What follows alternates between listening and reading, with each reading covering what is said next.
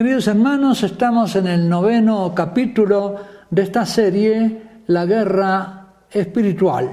En las Sagradas Escrituras hemos visto ya en el Nuevo Testamento, estamos viendo en el Antiguo Testamento y en el capítulo anterior habíamos visto cómo Dios está combatiendo contra el faraón con el ejército de las criaturas. En, en la Sagrada Escritura se habla del Dios de los ejércitos.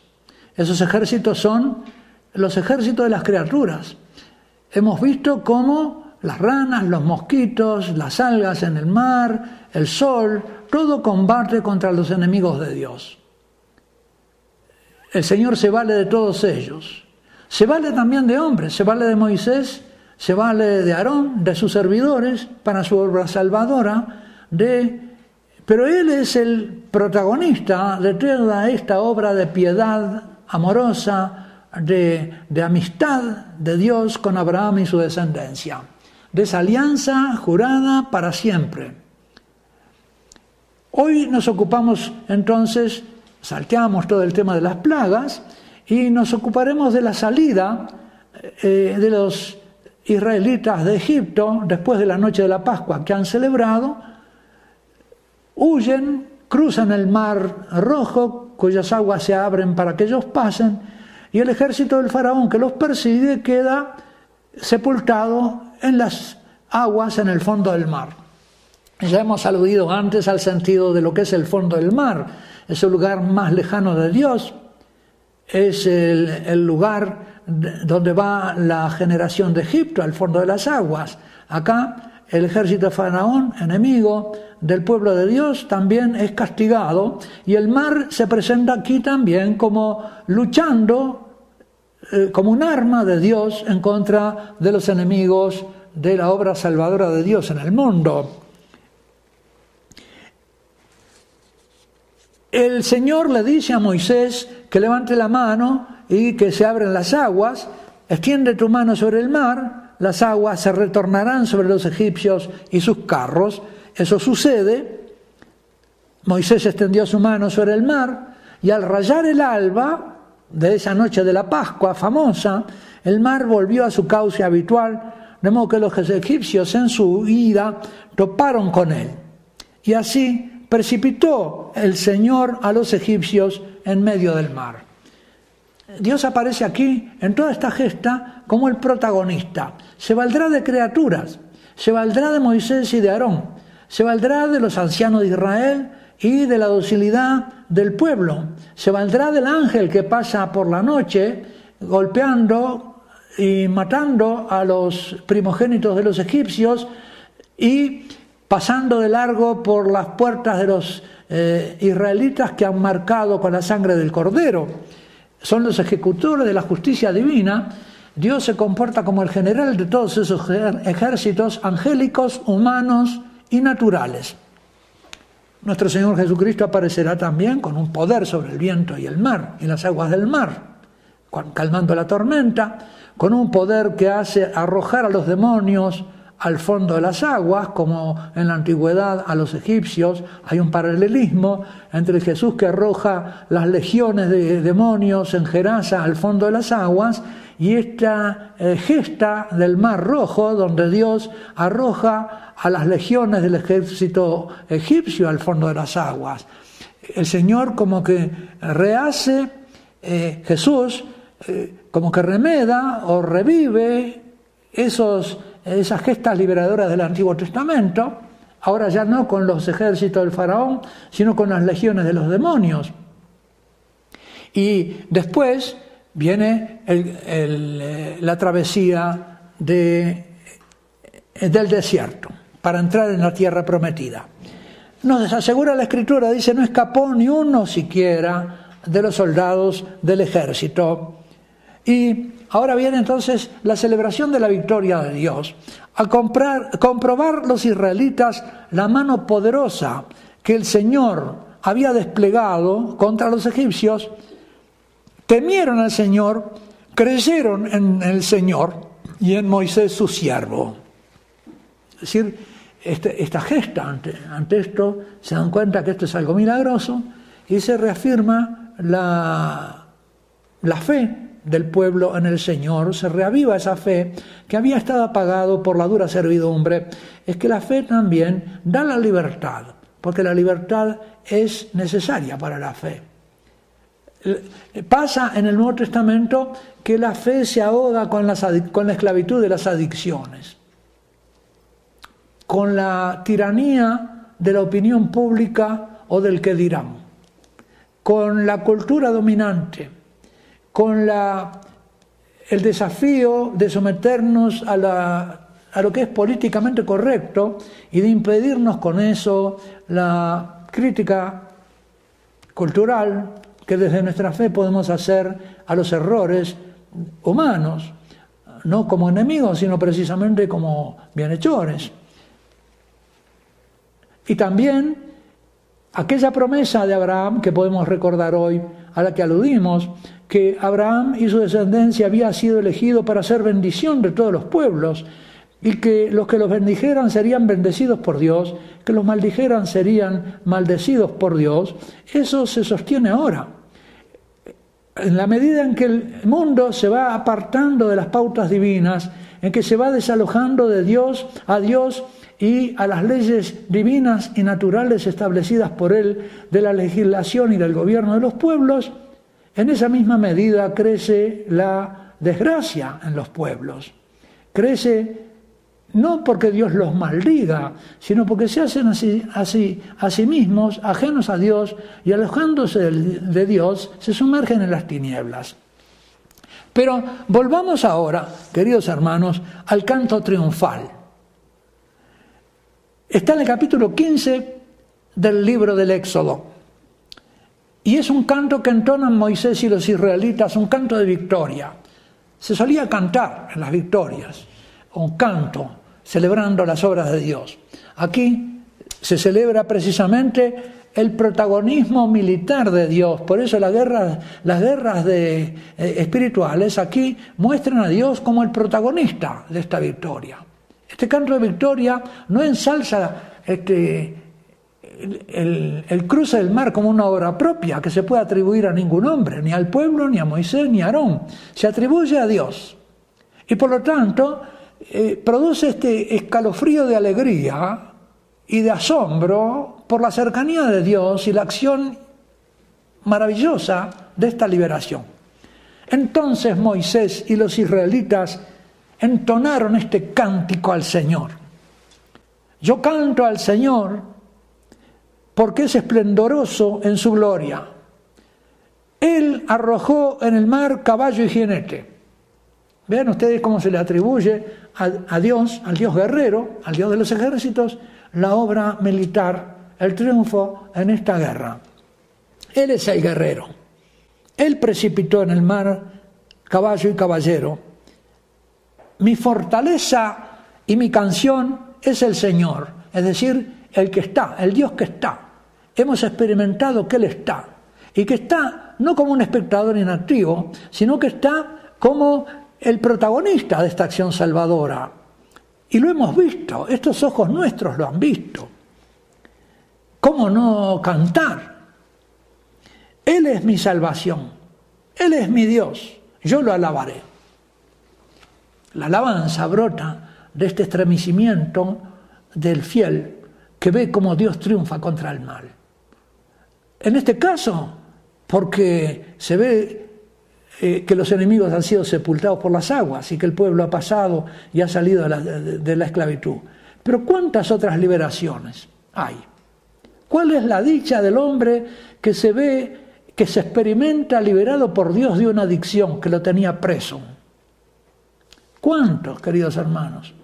¿Cuántos se estremecen de alegría porque son arrebatados de las tinieblas de la ignorancia, llevados a la luz de Dios que les cambia la vida? ¿Cuántos? ¿Cómo pueden cantar?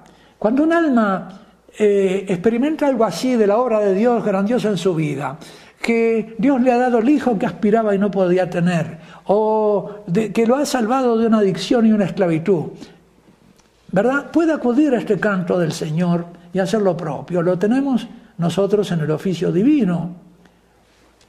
Y continúa diciendo, el, el Dios de mi Padre, yo lo ensalzaré. Aquí se remonta la gratitud a esa alianza de Dios con el Padre y por lo tanto a la fidelidad de Dios que se muestra memorioso para seguir fiel en la descendencia de Abraham. Y ahora viene esta proclamación que es, digamos, el Señor es un guerrero. Yo soy el que está, es un guerrero. Queridos hermanos, aquí tenemos al protagonista de la guerra espiritual revelada por la Sagrada Escritura, manifestado con inspiración de palabra sagrada. Dios quiso que se experimentara esto y que se dijera, Él es el guerrero, nosotros no somos los guerreros. En la guerra espiritual nosotros estamos envueltos, pero el protagonista es nuestro Señor. Esto en el Antiguo Testamento, en el Nuevo ¿quién? Cristo nuestro Señor. En el mundo tendréis tribulación, pero confiad, yo he vencido al mundo. Hemos visto este texto tan hermoso cuando recorríamos los textos de la victoria de Cristo en el Nuevo Testamento.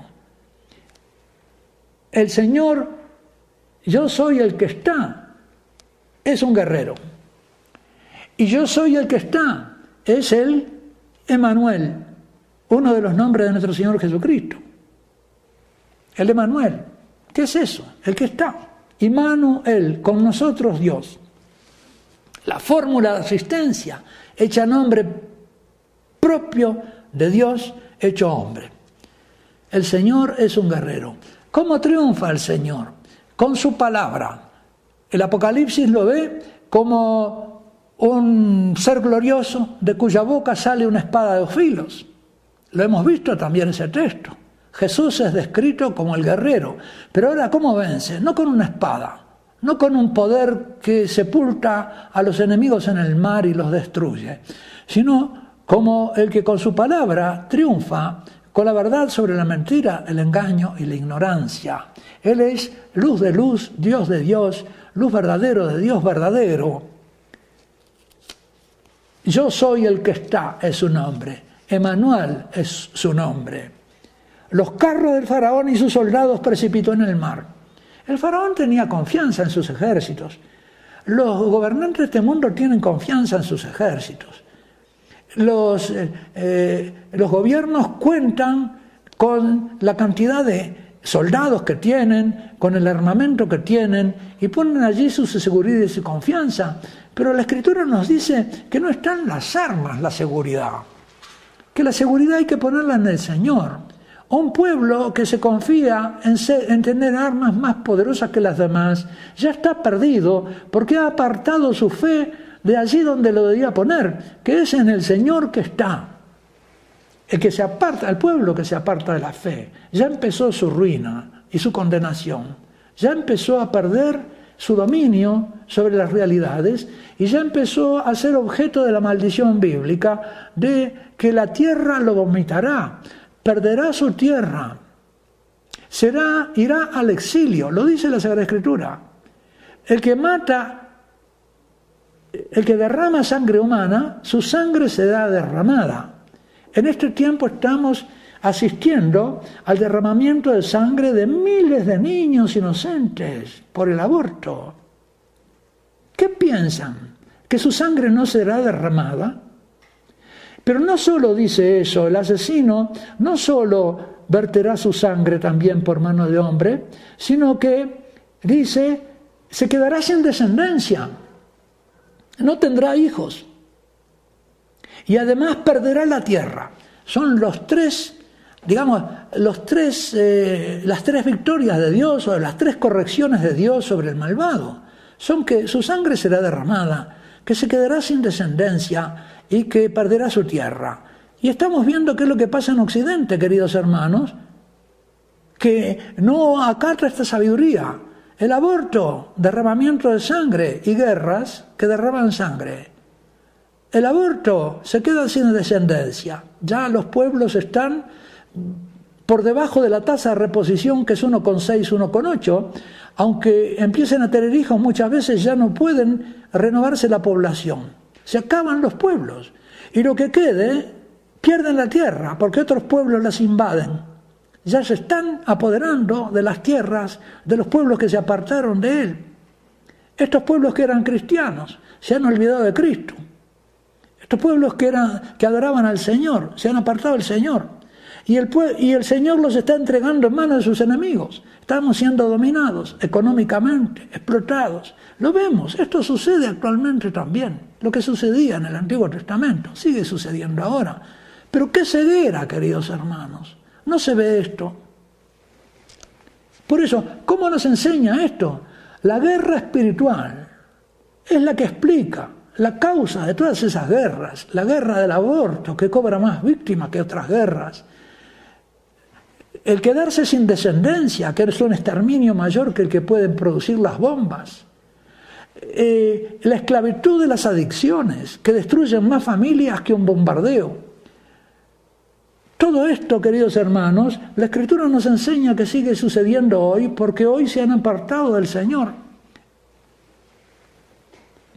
Pero volvamos al canto de victoria, donde se reconoce, los creyentes reconocen la presencia de Dios y su triunfo.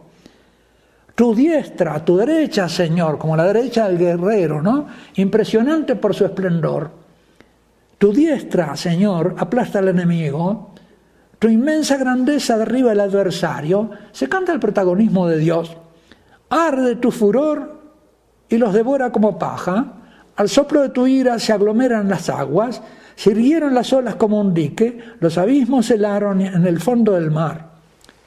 Queridos hermanos, a mí me impresiona mucho una palabra de Jesús que dice, el que escandaliza a uno de estos discípulos míos o hermanitos míos que creen en mí, más vale que le ataran una piedra de molino al cuello y lo arrojaran al fondo del mar. Me impresiona mucho eso.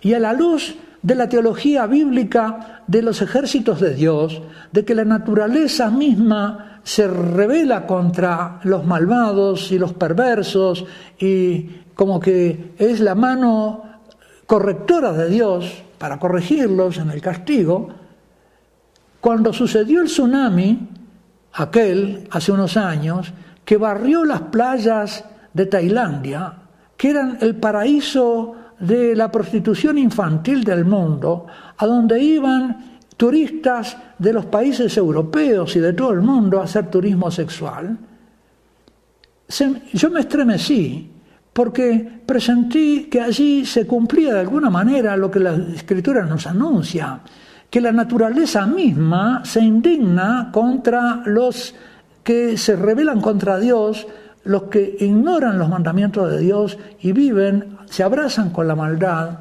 y la impureza hay una justicia de Dios. Se aglomeraron las aguas, se hirieron las olas como un dique, los abismos se helaron en el fondo del mar. Dijo el enemigo, perseguiré, alcanzaré, repartiré por ti. Se ilusiona, ¿no? El enemigo pensando que puede vencer a los hijos de Dios. Pero tú soplaste con tu aliento y los cubrió el mar y se hundieron como plomo en las aguas impetuosas. Acá está el aliento de Dios, el soplo, el soplo de Dios. El soplo de Dios se traduce en el Nuevo Testamento en el soplo de Cristo. Cristo, el día de su resurrección, el domingo de la resurrección, se aparece a sus discípulos encerrados por miedo en el eh, cenáculo, sopla sobre ellos y les dice, así como el Padre me envió, así os envío a vosotros. A los que les perdonéis los pecados les serán perdonados, a los que se los retengáis les les serán retenidos. No con un juicio autónomo, sino como conocedores de la voluntad del Padre, son ellos los que pueden perdonar al pecador, instruir al ignorante, corregir al equivocado, porque son los depositarios de esta sabiduría divina que Jesús nos enseñó. Entonces, ahí se, lo que aquí se celebra, la Pascua, eh, en nuestra visión es el bautismo. Y podemos aplicar entonces, eh, aplicando este, este mismo canto de la victoria, aplicarlo a lo que ha sido la obra de nuestro bautismo. El Señor nos ha, nos ha hecho pasar por las aguas para santificarnos. ¿Quién como tú, Señor?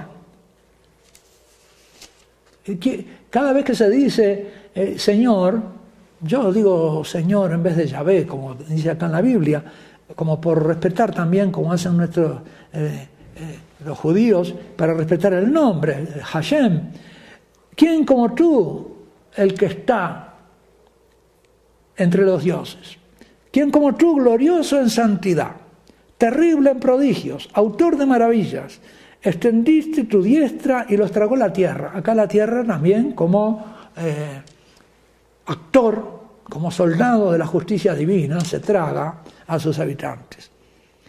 Guiaste con bondad al pueblo que rescataste, lo condujiste con poder a tu santa morada. Lo oyeron los pueblos y se turbaron, produjo escalofríos en los habitantes de Filistea. Esta hora, pavor y espanto cayeron sobre ellos bajo la fuerza de tus brazos, enmudecieron como piedras. Hasta que pasó tu pueblo, Señor, hasta que pasó el pueblo que tú adquiriste a la otra orilla, lo introduces y lo plantas en el monte de tu heredad, lugar que preparaste para tu morada, santuario, Dios nuestro, que fundaron tus manos. El Señor reinará para siempre. Él es el rey, Él es el combatiente victorioso, el protagonista de toda guerra santa. Cuando los caballos del faraón con sus carros y sus jinetes entraron en el mar, el Señor hizo que las aguas del mar volvieran sobre ellos en cambio, los israelitas pasaron en seco por medio. Y María, la profetisa, hermana de Aarón y de Moisés, tomó en sus manos un tamboril y todas las mujeres que seguían con, eh, con tamboriles y danzando, y María les entronaba, cantad al Señor, espléndida su gloria, caballo y jinete arrojó en el mar. Acá las que cantan son entonces las mujeres que celebran la victoria de Dios. Queridos hermanos, con esto hemos visto un capítulo muy importante en que se celebra el protagonismo de Dios en la guerra santa. Aunque intervengan después actores distintos, es el Señor el que da la victoria, es Él el que, aparte de la cantidad de hombres o de armas, entrega a los enemigos en manos de los suyos, en manos del pueblo que confía en Él. Los espero para el próximo capítulo, el décimo capítulo, eh, para continuar con esta visión de los pasajes de la Guerra Santa que tanto nos iluminan para comprender el Nuevo Testamento. Y me despido de ustedes hasta la próxima, bendiciéndolos en el nombre del Padre, del Hijo y del Espíritu Santo, en cuyo nombre está la victoria de los cristianos, de los que creen en ellos.